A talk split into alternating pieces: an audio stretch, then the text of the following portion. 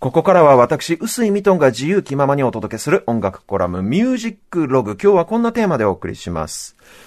デビューアルバムがビルボードチャートで11週連続1位を取っちゃった凄すぎる日本のバンド。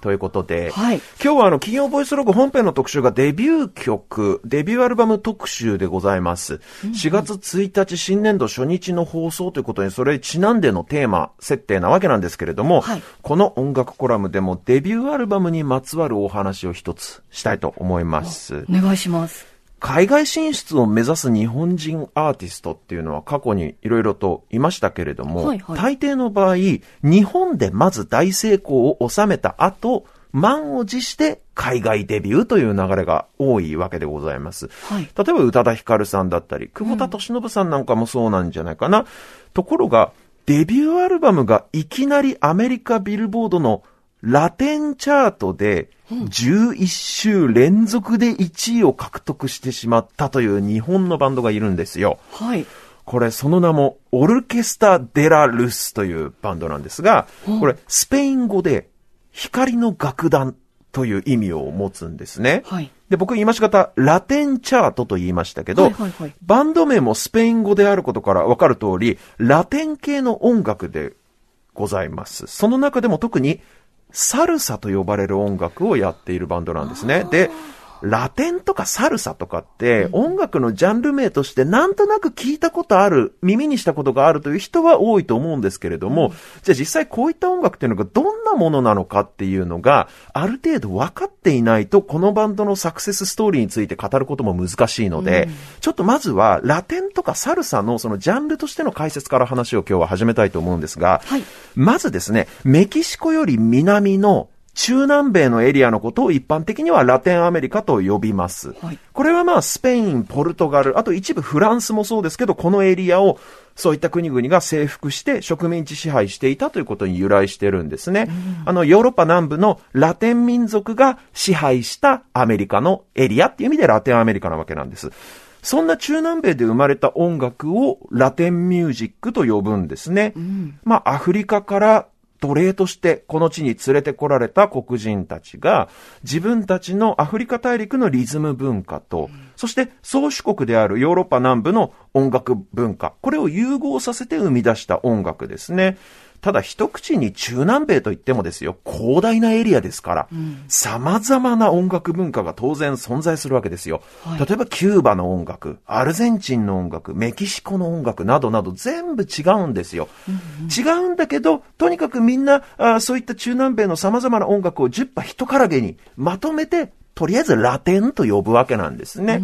で、ただ、中南米で唯一ブラジルだけがポルトガル語圏なので、ちょっとね、やっぱりブラジルって文化の毛色が違ったりもするんで、はい例えばそのブラジルの音楽でボサノバなんていうものがあって、それはラテンにはカテゴライズしないなんていうちょっとややこしい例外もありますけど、はいあくまでざっくりとした認識として、ラテンミュージックっていうのは中南米の音楽であると思っていただきたい。はいで、一方でですよ、北米大陸の話になります。アメリカ合衆国の方ですね。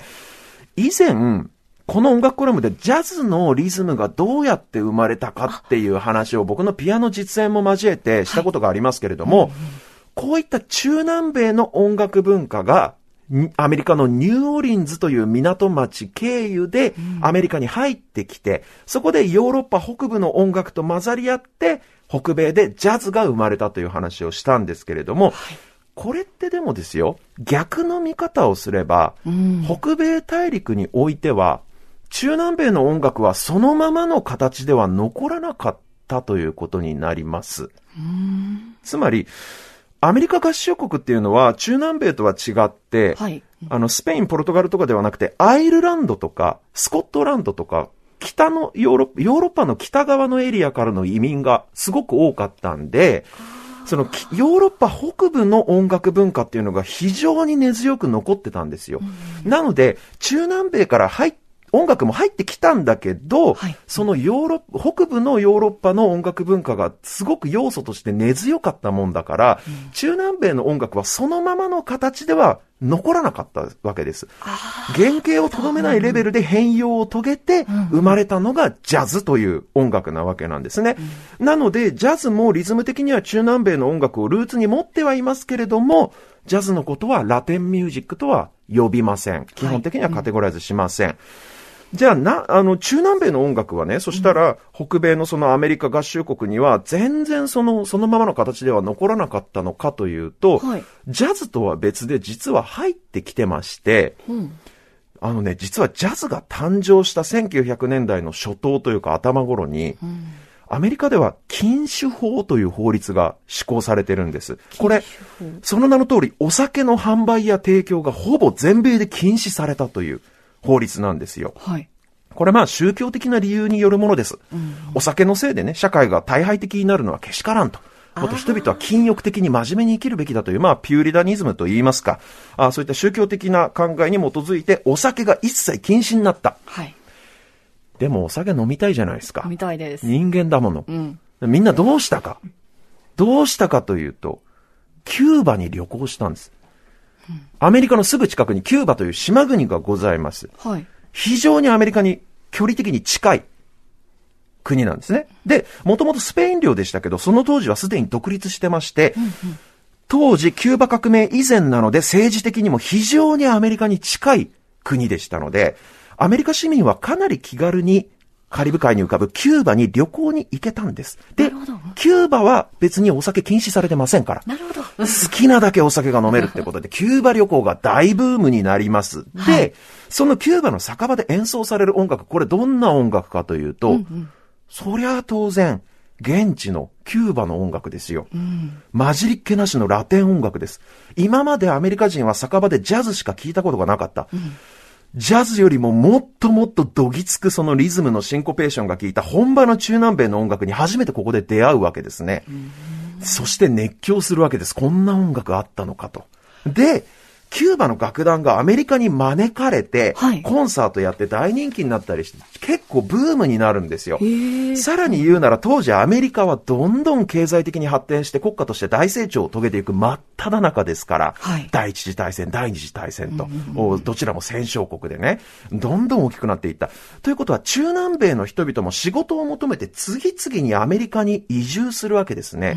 移民としてアメリカにやってきた中南米の人々は当然アメリカの地でも自分たちの故郷の音楽を欲するわけじゃないですか。うんなので、中南米の移民がアメリカ合衆国で増えるにつれ、アメリカ国内においても徐々にラテン音楽を演奏する人、聴く人、奏でられる場面というのがどんどん増えてくるわけですね。こうしてラテンミュージックは最初のうちは、ジャズとして完全に形を変えた状態で、アメリカに、受け入れられていたのが、まあはい言うならば水で薄められたような状態でアメリカに最初広がっていったものが、次第にそのままの濃ゆい原液の状態で、うんその状態でもアメリカ国内で市民権を得ていったわけですね。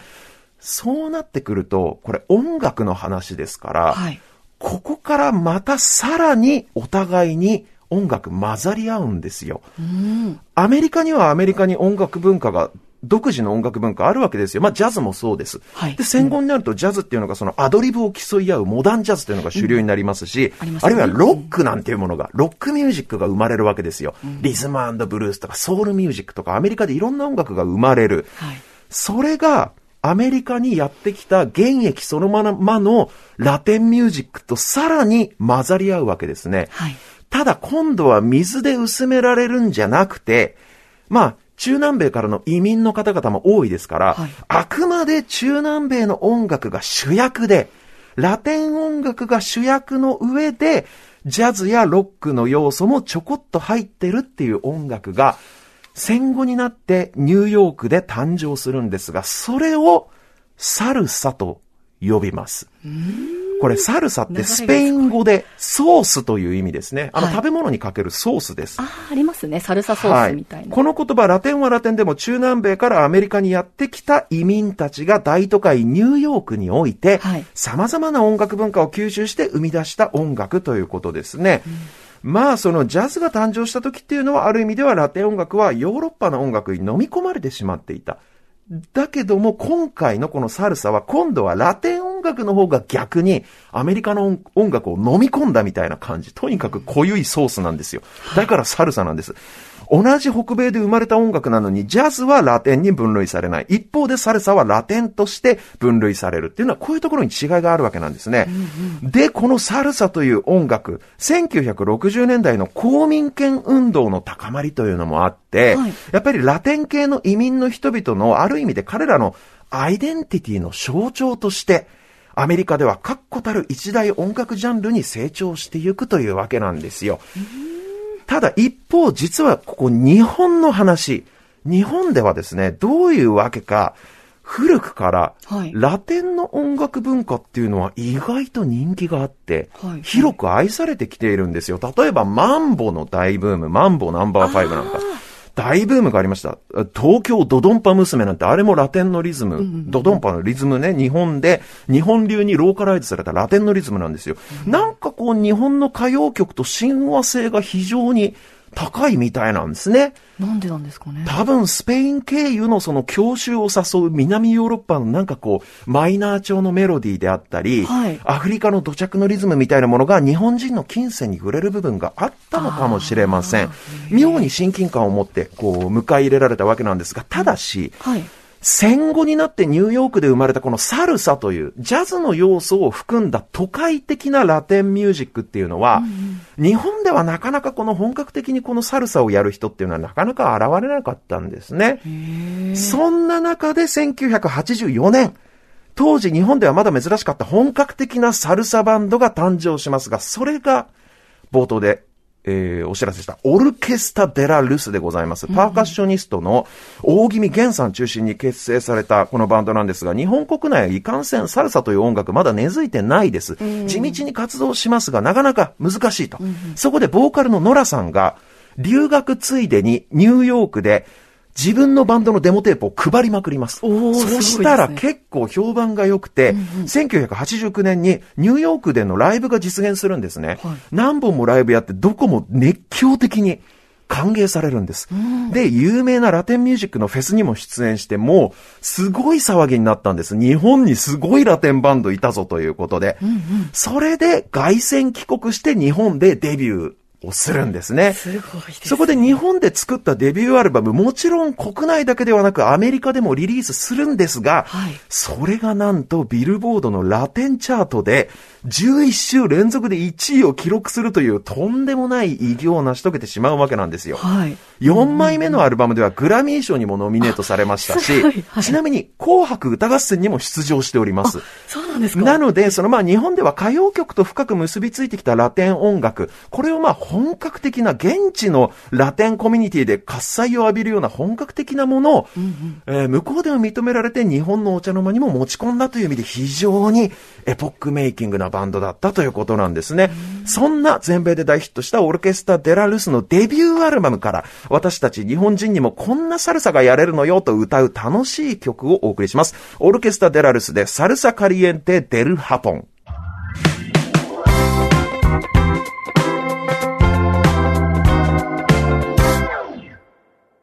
お送りしているのは、オルケスタ・デラ・ルスのデビューアルバムからサルサ・カリエンテ・デル・ハポン、日本の熱いサルサというね、これスペイン語の歌詞でございます。全曲スペイン語で書いて、向こうのラテンコミュニティで大いに歓迎されて受け入れられたという。すいません、喋りすぎてワンコーラスしか聞けませんでした。音楽コラムでした。